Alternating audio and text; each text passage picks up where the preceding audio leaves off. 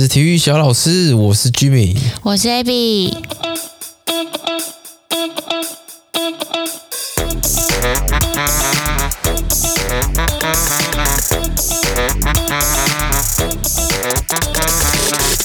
耶耶，大家好！刚刚忘记按录音了，再来一次。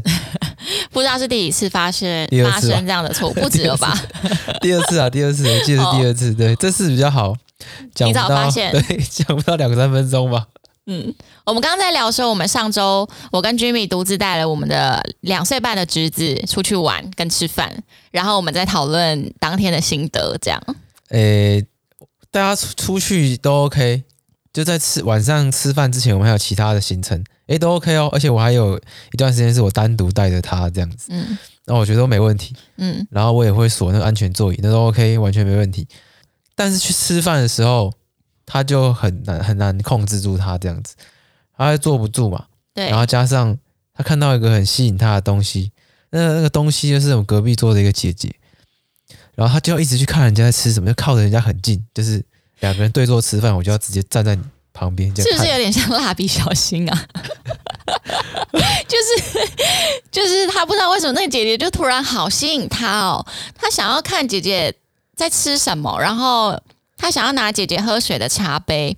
那因为我跟 Jimmy 其实没有遇过这样的事情，那刚好可能就是这个小姐姐的她的妈妈，呃，可能比较有经验吧。那她就引导我们侄子说：“哎，你等一下也会有你自己的阿姨，等一下帮你跟那个服务姐姐讲，那请她帮你拿你自己的碗盘跟水杯好不好之类的。”嗯。那但是我们的侄子就是他就很想要靠那姐姐很近，那姐很重点是那个姐姐很怕。对，然后 我真的是尴尬不得了哎、欸，很像恐怖情人呢、欸。我们想要拉我们的侄子，然后他就会甩开我们的手的那种。对，那再加上因为其实我跟 Jimmy，嗯，跟我们侄子相处，我们没没有什么机会凶他，嗯，对，就或者是没有让他看过我们不喜欢这样子的样子。然后当下呢，我就跟 Jimmy 讲说，不行不行，抱去旁边 talk talk 一下。有啊，我就把他抱起来啊，然后。我就会跑去旁边说：“哎、欸，那个，反正类似讲说这样子，下次就不带你出来哦。”嗯，都都没有用，听不懂。然后 他不是还跟你 argue 吗？然后说这样你会吓到人家啊什么的。然后反正他就一直跟我对话说：“姐姐什么怎样？”我反正那个我听不太懂。我说：“我说不行啊，这样人家也不认识你，你要靠人家这么近。”然后讲一讲。反正我沟通好像没有共识，然后他就他就要下来，他就在那边扭，他要下来，然后下来之后呢，然后他就马上跑过去姐姐旁边，就要看他吃什么，离得很近这样。子，然后怎么我怎么拉都没有太大的效果这样子。那后来是是你们趁我们在我们刚好换座位，换座位，因为原本的座位他坐在姐姐就旁边，对，那姐姐是不认识的，不是同桌的，对。然后后来我们就刚好就整个换到另外一边嘛，让他离姐姐远一点这样，那。后来是怎么样？哦，他一开始又开始，你知道小朋友就有碗盘，我就说我帮我帮你拿小朋友的碗盘，好吧？我帮你拿你的餐具出来。好，拿出来了，狂敲，敲哎，咚咚咚咚咚，狂敲！我抓住他叉子说：“这个不能敲，你再敲我就不给你了。”诸如此类的，他可能有收敛一点，但是他。嗯，可能注意力还是会在那个。他在他在挑战你，他开始敲的很小声，然后看我的表情，对，看你会不会觉得这是在敲，对，他他试验你，对，诸如此类。然后我觉得这个这个还好，就是反正找他坐下来也是对。我觉得我们当天有一个失误，就是我们出门的太赶了，因为我原本预期我们的车上会有一些飞盘跟球，一些可以吸引他注意力的东西，但是后来 Jimmy 跟我说，那是在别台车上。嗯，因为我们那天是开另外一台车，有安全座椅的车出门，然后就我们身上完全没有任何一个就是你知道吸引他注意力的东西，后来就只好 call 他妈。哎，这一步真的错了，对真的。一开始我很得意的说：“嘿，你完蛋，然后打给你妈。”因为其实那个那个礼拜就是侄子的爸妈都是各自有活动，都出去嗨了，就是他那一天要刚好就睡在我们家这样子。就我爸妈家，爷爷奶奶家，对对，那他可能就看不到他爸妈两天嘛。那其实大家出去都 OK，他也知道说他当晚要住爷爷奶奶家这样子。然后呢，那时候他吃饭就是比较不好吃嘛，躁动，对，躁动，躁动，对。然后我就说好，啊，你完了，我要打给你妈，然后就直接打给他妈，开私讯，然后私讯他妈就说啊，你要好好吃啊，吃饭也可以玩啊，然后就跟他讲，然后他一开始看到他有那个就是惊呆，有一点吓到，想他怎么是妈妈？停格了几秒，对，停格了几秒，然后后来哦讲什么，他他有听进去，有跟他妈对话。然后再跟我说，叫我拿了个纸跟笔给他画画，这样子。对，大概到这个视讯的结尾以后，诶，发现他脸开始不太对劲。我想妈妈。对他那个 那个眼光开始泛泪，眼睛上面眉头开始红红的。哎呀，完了完了！然后我就我就赶快把我就赶快就把说电话挂了，这样。然后我想，嗯，惨了。然后他就开始跟我们说他想妈妈，然后这时候我就赶快把他抱过来说好，没事没事，我们今天是要睡爷爷奶奶家哦。然后这时候居民就赶快去拿纸跟笔，好，然后回来就是居民就是拿了纸跟笔，然后表演了一番，所以你看这笔多好玩，然后一直画这样画给他看这样，然后好不容易就转完他转移了他的注意力了，然后就开始吃饭，呃，算比较好吧，算比较好。所以我觉得我们学到的经验就是，我们下次应该要再多一点东西是。以备不时之需，就是他注意力没有办法这么集中的时候，我们要有东西可以吸引他的目光。嗯，纸跟笔，对，纸跟笔还蛮有效的。或是对，或是车车之类的，他平常可能会用到的东西，会玩的东西。嗯嗯，因为有时候我觉得可能我们跟他沟通还没有办法沟通的很顺畅的时候，就是先转移他的注意力为主。嗯，对。然后后来不是说、哦、吃完大家去买冰淇淋吗？对。然后买冰淇淋的时候，其实那是我单独带他去 IKEA 买，是，然后就反正就像一个奖励嘛，就吃完就吃冰淇淋，因为他也在那边吼说要吃冰淇淋，嗯，他看一开始这个餐厅的 menu，他就说他要吃冰淇淋，然后这时候君君就说好，那不然我带你去 IKEA 买，然后我想说什么？饭都还没吃，你就要先吃冰淇淋，然后我就跟我侄子说没有，你要先吃完饭，你如果好好吃饭，我我们才会去吃冰淇淋。好，那现在饭也吃完了。然后就带他去吃冰淇淋，然后就牵着他嘛，然后到 IKEA，我想说要买那个十块的啊 IKEA 那个机器哦，你要自己投币，然后拿那个空，就是那个嗯。那个呃饼干卷呃。呃桶。哦对，饼干哎饼干桶啦，饼干桶对冰淇淋那个桶下面那个棍子就对了，然后却发现干没有十块，口袋没有钱，只有钞票这样子，那想要怎么办？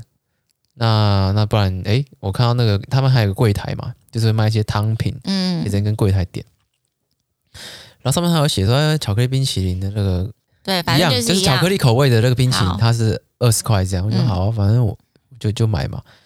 那我就我就说啊，我要那个巧克力的，然后我在付钱。哎，反正这时候他在旁边跑来跑去，这样在地上爬什么，反正我眼睛看到他就好，因为我也没有手。牵他，因为我要拿钱，我要拿冰淇淋，拿拿在手，嗯，然后就拿过来以后，然后想，啊，来来来，我们去那个旁边吃，然后我就汤匙给他，然后汤匙正要一挖开始爽的时候，大快朵颐的时候，突然想到，干，好像不能吃巧克力，小胖不能吃巧克力，我就一把抓，把那个冰淇淋整个抓过来，用手 手抓那个汤匙跟冰淇淋整把抓过来，搞得手都是。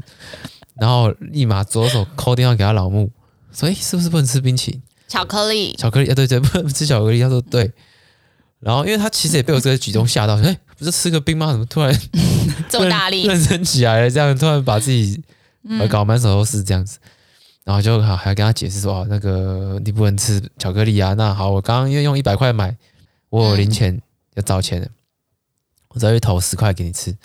所以这时候我就是右手都是巧克力。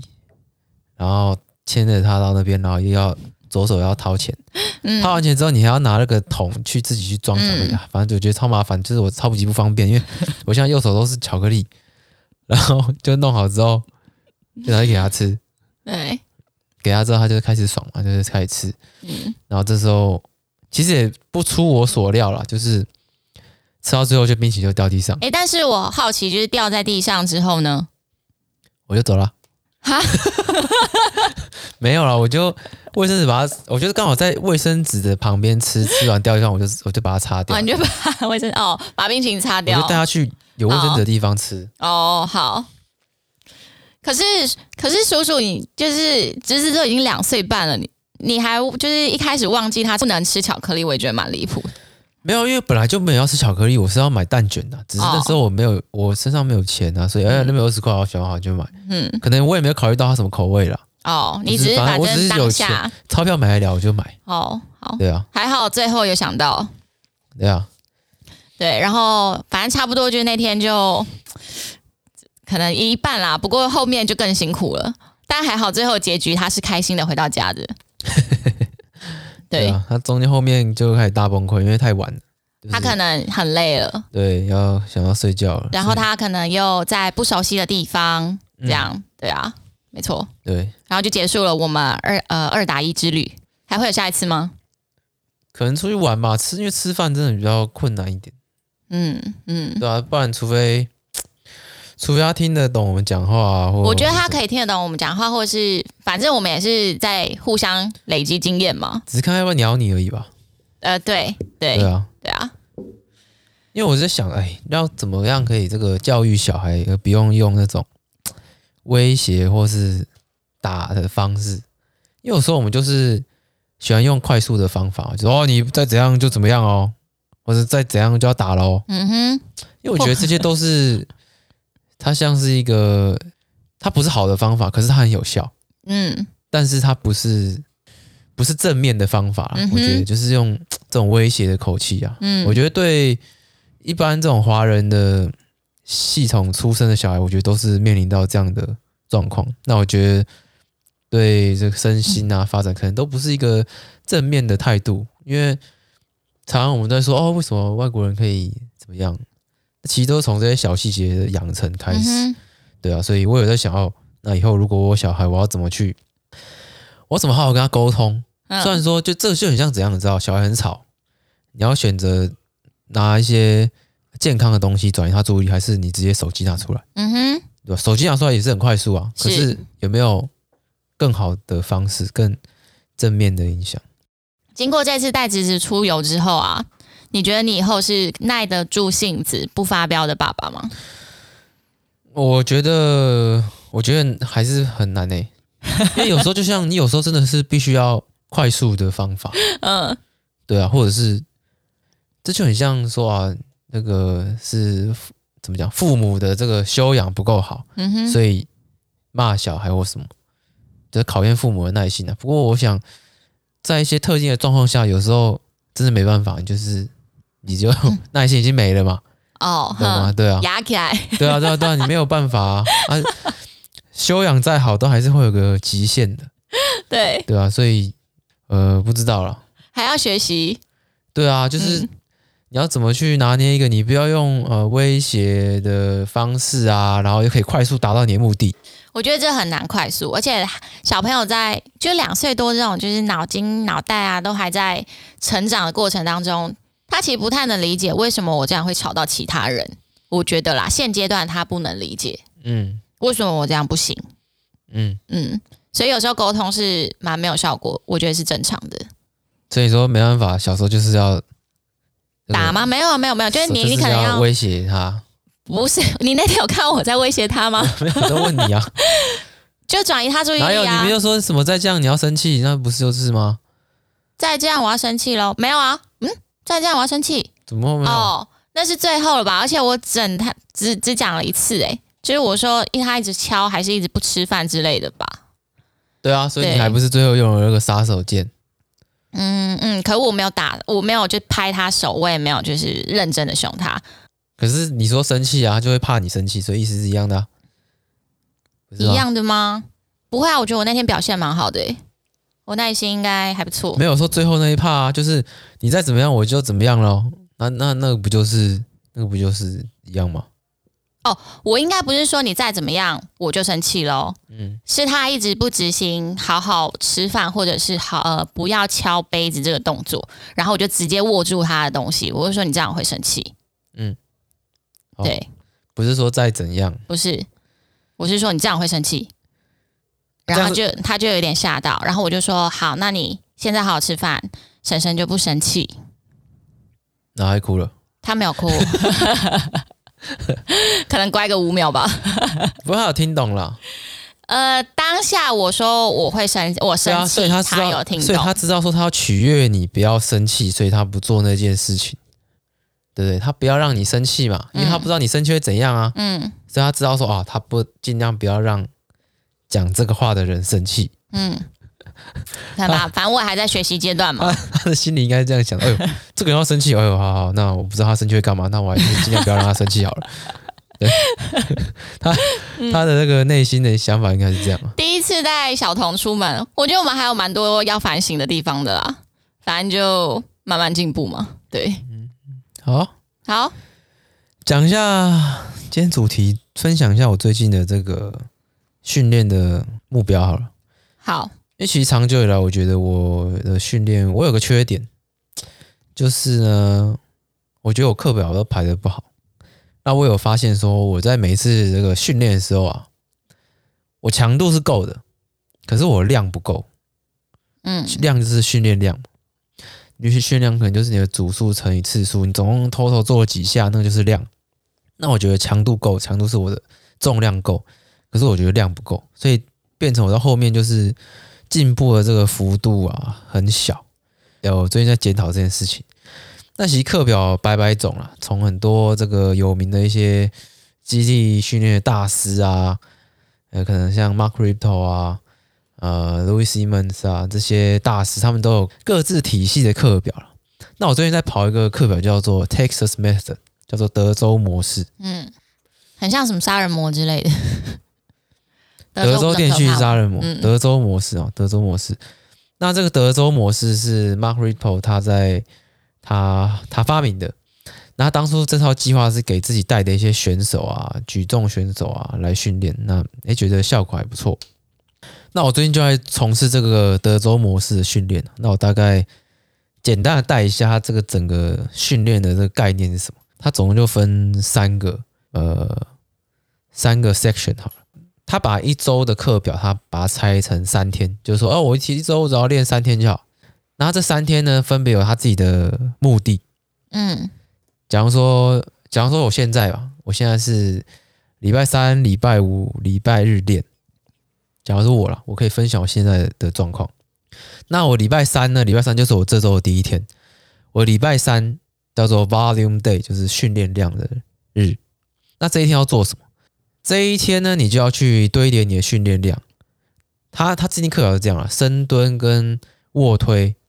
你都要跑一个你的五 RM 的九十趴，嗯，假如说哦，我深蹲五 RM，我可能是一百一十五好了，好，那我九十趴就是一百零四，我要拿一百零四去做五组五下，这二十五下呢，五组五下就二十五下，二十五下都要是一百零四公斤，哦，嗯，是等重的，不是说渐进的，是等重的，好，那卧推一样，就是你的五 RM。那也许我七十五，我就是乘以九十趴，六七点五，五乘五。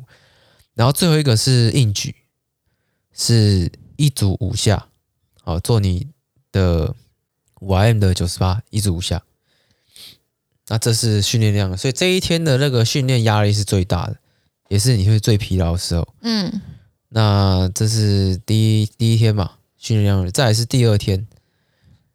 第二天对我来讲是礼拜五。礼拜三是训练量日，礼拜五是恢复日。那恢复日要做什么？顾名思义，就是说我做一些轻重量，比较轻的。对的，我要做一些主动的恢复。嗯哼。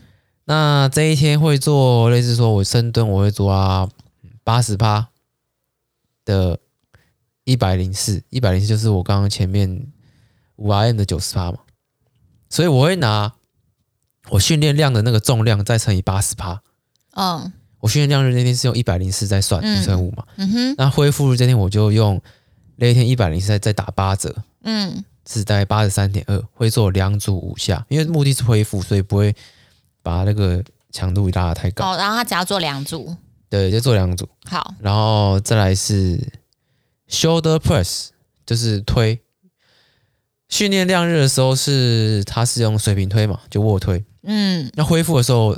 会选择用肩推来做垂直推，这个推的恢复这样子。嗯，叫垂直推吗？对，shoulder press 就是垂直推，嗯、一样是两组五下，那可能就是八十趴。你上一次做肩推五 RM 打九折，嗯，再打八折。哎，可是没有上一次啊。所以你可能要先知道你 shoulder press 的五 RM 在哪里。哦，好，然后直接打八折这样。对，哦，打九折打八折。OK。对，虽然说九折没有第一天嘛，那就是七七折左右这样。七二折这样。嗯、OK。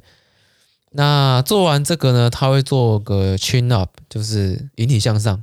嗯。做三组，然后每一组都做到力竭。哦，好，不管次数，反正就做到力竭。啊，我一组做到力竭大概六七下，好难哦。现在引体向上好累哦，现在都拉不太起。哎、欸，我觉得蛮奇怪的，因为依照你最近应该是体重变轻，引体向上应该是会增加啊。那个可能还是蛮吃这个技巧，因为其实我平常真的做垂直拉的动作很少。哦，也是啦，嗯，对。接下来会可能做一些这个 back extension 的动作。那可能就是他会抓个可能五组十下，嗯哼，反正主要是做恢复啦。嗯，那接下来第三个就是强度日，就是我排在礼拜天，前面是三跟五跟日嘛。嗯，强度日就这个重点。那强度日的目的是什么？就是我们要破我们原本五 RM 的重量，我们要破新的五 RM 重量。我原本 squat 的，诶，深蹲五 RM 可能是一一五。然后接下来我训练量会拿一一五去打九折嘛？对。那我现在我这个强度我就要破我原本五 RM 重量，我就要做到可能一一六。嗯。卧推也是，你要找一个新的五 RM 重量，通常就是加最少了。嗯。对，去做到五 RM 这样。接下来他会做呃五组三下的这个 power clean 跟那个六组两下的 power snatch。嗯。这是一个。动态训练就是借由你低重量、高速度去练你的爆发力，练你肌肉间的这个协同能力。嗯，所以这课表其实不是一般人可以吃的吧？因为你还要有学过一些举重的姿那个动作，哎，啊，是吧？那那那你也可以拿掉 power clean、power snatch 的动作，你可以那就不要练爆发的动作就好。哦，啊，你还是可以继续跑。嗯哼，前面那。等到你这一周三天跑完强度，哎，都有过破了你原本的五 RM 的 PR，对不对？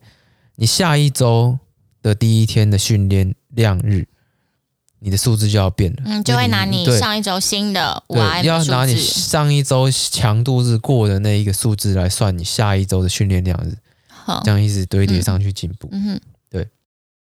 有个问题是说，哦，那为什么我训练量日的时候，我是硬举只做一组五下？为什么？squat 跟 bench 我都做五组五下，是这样，因为硬举很容易会产生神经的这个疲劳。嗯，有时候不是说哦拉完，呃哪里很酸痛或什么，可能是你隔天就是会很累。嗯，神经的性的疲劳会很严重，因为硬举再怎么它都是这三项里面它是重量会是最大的，然后它也是呃大家发现说做超过一组以上这种高强度组的硬举啊。会比较难恢复下来，嗯，因为你想，如果你你每一天你的训练量日隔二四十八小时之后你要再做，所以你不能把，因为硬举就把你的这个疲劳的这个值拉得很高，嗯，你到时候就恢复不过来，嗯哼，对吧？也是也会影响你之后这个生活作息啊，对，所以差不多是这样子。那你到现在执行了多久？这礼拜是第二周，它总共大概你可以抓个八周了。你在前六周都是固固定靠靠这样的模式在前进，嗯，然后会变的地方可能就是说，呃，你在训练量日的时候，你的 bench 啊，bench press 跟你 shoulder press 可以互相交换。哦。训练量日做卧推嘛，恢复日就做肩推，对，下一周训练量可以做肩推，嗯，恢复做卧推，嗯哼，这样一直交换，嗯，然后 六周跑完以后，第七跟第八就算是一个 deload。那 deload 它会怎么排？就是说你会直接把强度日拿掉，你没有再去破新的 PR，可能就维持你的训练量日，或是你可以排呃训练量，然后恢复恢复，对，或是或是你就你可以一周什么都不做，嗯，排个 deload 这样，嗯哼，对啊，然后等到第八周过完之后，就可以再开始一个新的八周哦，这样子，嗯。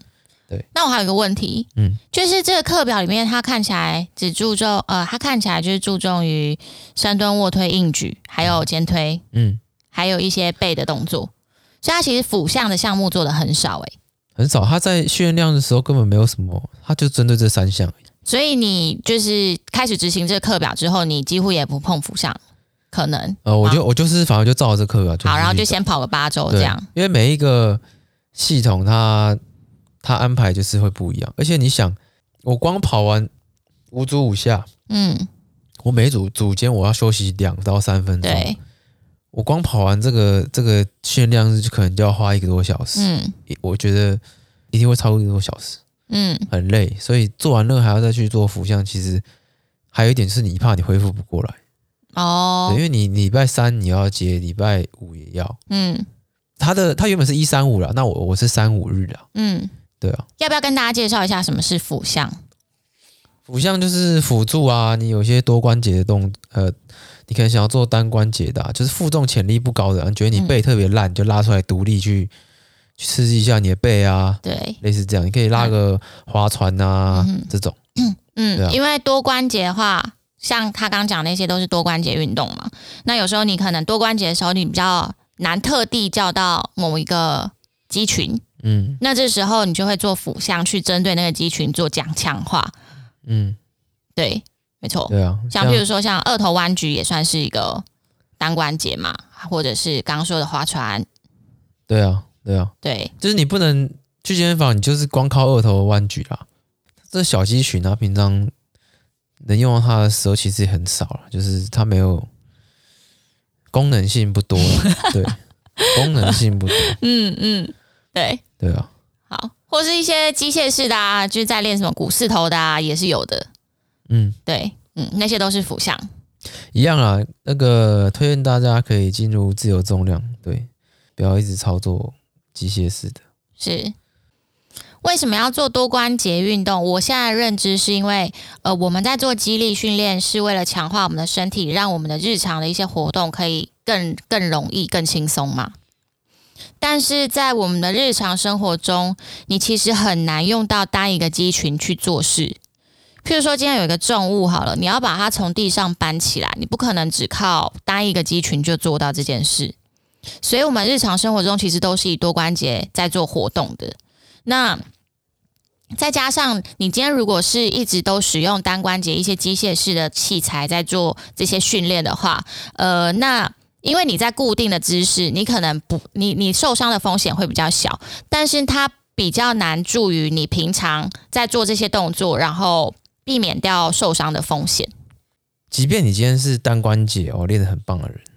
可是你还是需要一些呃多关节的这种活动，让你去可以整合这些肌肉一起出力。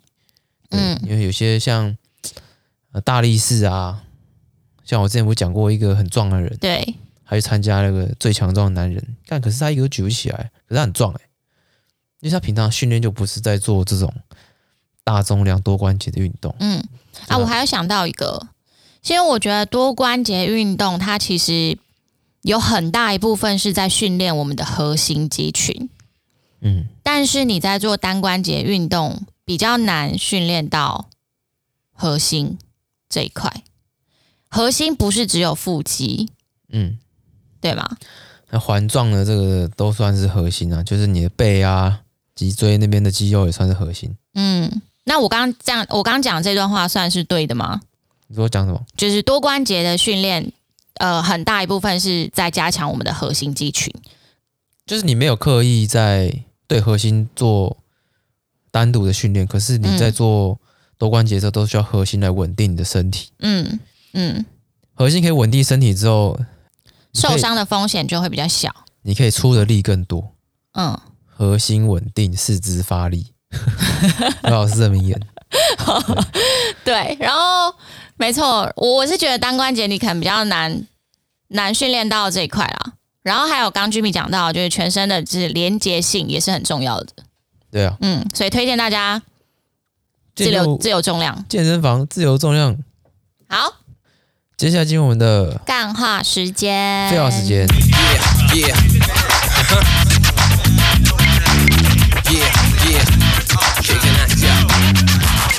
我前几天下雨的时候啊，诶，礼拜一吧，反正那一天我就想说，诶，那天我要上课嘛，我要去上举重了。然后通常我都会带着换洗衣服、背包包去上班，完之后去上举重课。那天我就是不想要带衣服，嗯，又下雨，我穿一条短裤跟拖鞋去上班的，拖鞋也是那种，真的就真的是就拖鞋，一点都不好看。嗯，啊，一般人眼光不好看了，我觉得它很好看。对，然后好，就是一般的运动品牌的拖鞋这样。对，我就我就去上班了。然后我一开始我想，还是我要带一双鞋子啊。嗯，然后想一想，嗯，礼拜一好像没什么人，还好，我就这样去了。这样，反正去，反正我也在躲在那个一个类似实验室的地方工作，反正所以也不会有人什么看到我。嗯，所以我觉得应该也没差。哎，果不其然就是这样，就度过一天，没什么差。真的没有什么人看到你吗？没有什么，因为我因为我在里面不会有人看到我。哦，对啊，加上也没什么认识我。所以还好，嗯、而且我已经也穿短裤来过了。哦，以前那个之前那个疫情的时候，我也穿短裤来过。嗯，只差没有穿过拖鞋来过。嗯，啊，穿拖鞋来，然后啊等到下班的时候，我也要走了，然后我就跟一个同事搭同台电梯。嗯，他就说：“哎、欸，你要去运动？”我说：“对，我要去上课。”嗯，哎，你哎，你衣服已经换好了？今天就这穿。说没有，我今天就穿这样来。说。他说之前之前的时候有一个不知道同事还是什么，因为我穿卡其色的短裤，嗯，也是这样，然后被客人 complain。我想说，我这我应该还好吧，因为我只是自己在办公室里面，我没有要见客户啊。对啊，你没有，你不是见客户的人啊。客户是去嫌一个在办公室里面的其中一个人，而不是跟他应对的人嘛。说哦，没有没有，那是他应对的人。嗯，我想说他如果嫌到那个旁边的人，他 也关他关他什么事啊？然后我就在想，嗯，为什么为什么男生穿短裤好像就是不礼貌，就是会有这种刻板印象？嗯，为什么？你有没有想过这个问题？我我不觉得穿短裤是不礼貌啊，但我觉得穿拖鞋不太礼貌。下雨没有，我跟你讲，大部分的人都是可能在办公室里面，嗯，他可能有一双换洗算呃，就是换的拖鞋，嗯。对，然后可能大家都是穿呃运动鞋啊，或者是皮鞋到公司之后，然后你换成拖鞋，你只有在公司内部走动，这是很 OK 的。我穿拖鞋不是为了舒服，是因为外面下雨。啊，你刚刚讲那种是他想要舒服，所以他在公司穿拖鞋。啊，我是因为外面下雨，我骑车，所以我穿拖鞋，这样子。短裤我是完全认同了。拖鞋真不行，拖鞋不知道为什么女生拖鞋可以，女生拖鞋也不行啊？没有，就是就是有女生穿，不是我这种拖鞋，就是可能好看的啊。女生拖鞋可能像什么罗罗马鞋还是什么鞋，我不知道是什么鞋啊。哦，可能那对，就是露出脚趾。那个对女生来说，那个应该它是有它是有穿搭性的啊。好，不过你说女生如果穿一个什么不是包鞋，然后呃不是包鞋的鞋子，然后去见客户，好像也是怪怪的，可能也是怪怪的啦。为什么？为什么哦？礼仪呀。当然，礼仪礼仪怎么来？为什么？为什么穿就这样就是不礼貌？嗯，先不讨论拖鞋啊，我们先讨论短裤了。哦啊，可是我就觉得短裤 OK 啊。可是，一般的企业公司他不觉得短裤 OK 啊？对，或者是为什么客户会去 complain 说，哎，这穿短裤啊，这个不礼貌，不尊重人这样？因为现阶段就是大家对正式场合这件事情的服装，就会是以可能西装啊、长裤啊、皮鞋啊，顶多你可能是就是正式的服装嘛，对，上班族的打扮。那时候女生可以把腿露出来。女生露出腿就是就 OK 的。啊，会不会是因为女生露出腿，男生会开心，但男生露出腿，女生不会开心？是这什么什么道理啊？什么道理？那如果我看到腿我也不开心，那我叫他不要不要露出腿吗？什么意思？什么开不开心？上班要取悦别人？可是你穿那个本来就是有一个礼貌性，本来就是在取悦别人。而且你怎么知道女生看到男生腿不会开心？可能你也不知道啊，对啊，你也不知道，你怎么会知道？在英格兰的一个伊斯卡中学 （East Car Academy） 的男生制服只有长裤没有短裤，校规也明定说男生不得穿短裤。不很奇怪，为什么不能穿短裤？以前学生的时候就短裤可以穿啊。男孩受不了高温，企鹅反抗，方法是不能穿短裤就穿裙子。在法国北部一个地方，Nantes 公车司机也说啊，不想忍了，穿上裙裙子来抗议公司的短裤禁令。就很多的企业啊，或是很多企业还是明令男性员工不得穿短裤上班。不过我不知道这个有没有在企业规章里面呢、啊？对啊，哦，呃，应该在有一些企业里面是有的，因为像我前公司，我们从最一开始好像是什么，可能某礼拜五员工可以男生可以穿短裤，然后到之后有他直接说可以穿短裤，还是说可以穿可以穿短裤一点？呃，短裤啊，短裤对，然后到后期应该是就是全面开放穿短裤。一到五可以穿短裤？对啊，后期是这样就开放了。哦、对，嗯。我会觉得，就像你现在如果有两个人，他一个人是穿的，譬如说你最常穿的体育服装，然后再加上你的体育版拖鞋，然后另外一个人是西装，然后皮带这样子，嗯，那依照你的感觉，你会觉得哪一个人他他的形象，他他塑造的专业的形象比较好？如果你今天是在公事上的话，但是这个。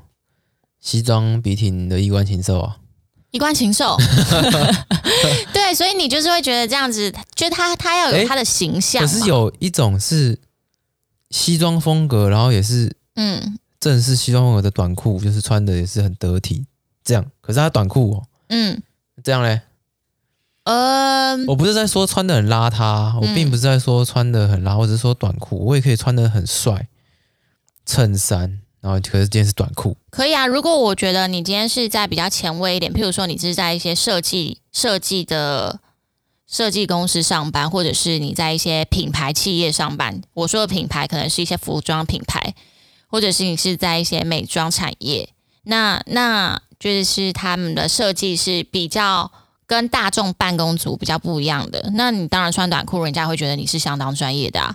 可是，就一般来说，我们现阶段就是假设你今天是要面对客户，你要谈公事的话，我们理想上的呃企业形象、员工形象，应该就会是一般上班族的样子。一般，一般一那所以一般上班族的样子是男生要是穿领子的衣服吗？诶、欸，其实我觉得好像对我来说，我觉得干净就好。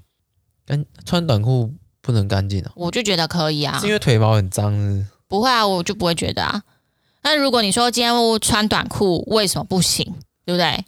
那哪天就有人说，那我穿着海带边的衣服为什么不行？海带边就已经 这个，这牵扯到你这个这个类似卫生习惯的感觉。海带边跟卫生习惯有什么关系啊？就是你觉得他就很珍惜他的衣服啊。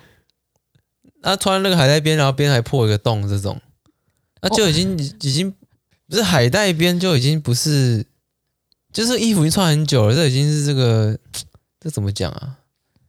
形象？哎、欸，你看你没有啊？你说形象什么？就是干净嘛，就是你要整齐干净嘛。我要整齐干净，可是短裤并不会影响整齐干净啊。这可能就是每个人观感不同，他就觉得短裤不整齐啊。那你可能可以在无限，就是假设他今天觉得接受短裤，那他可能也接受海带边啊。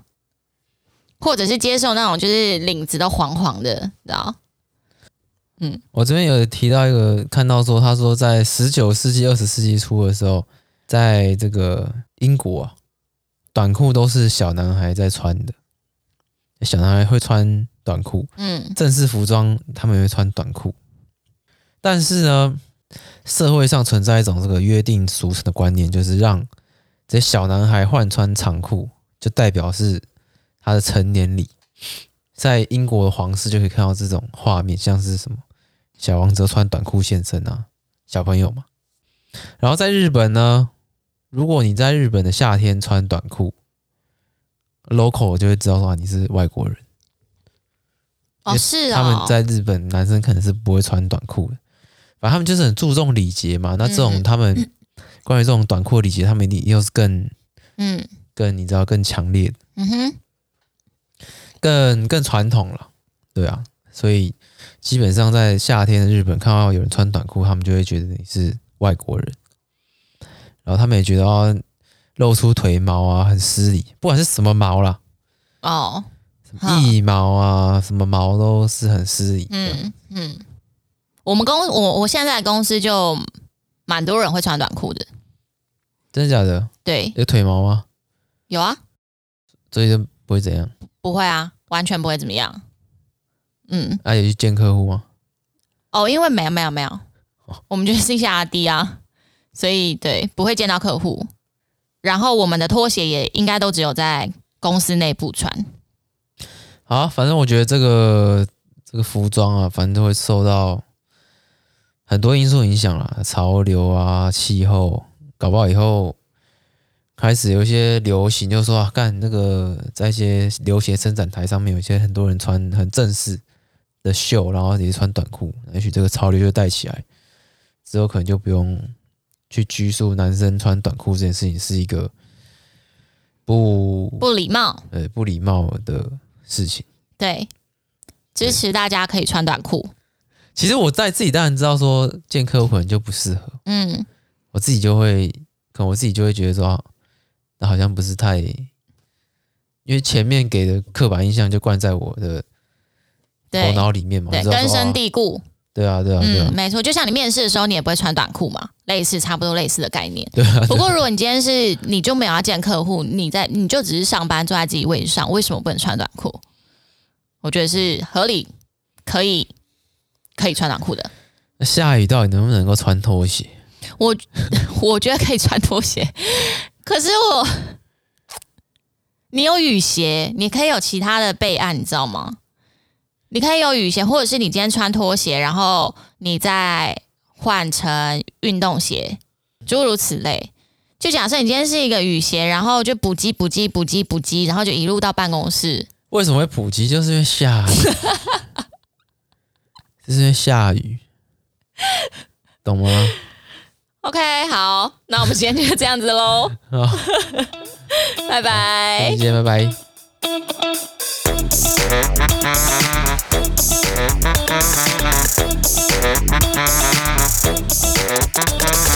Hmm.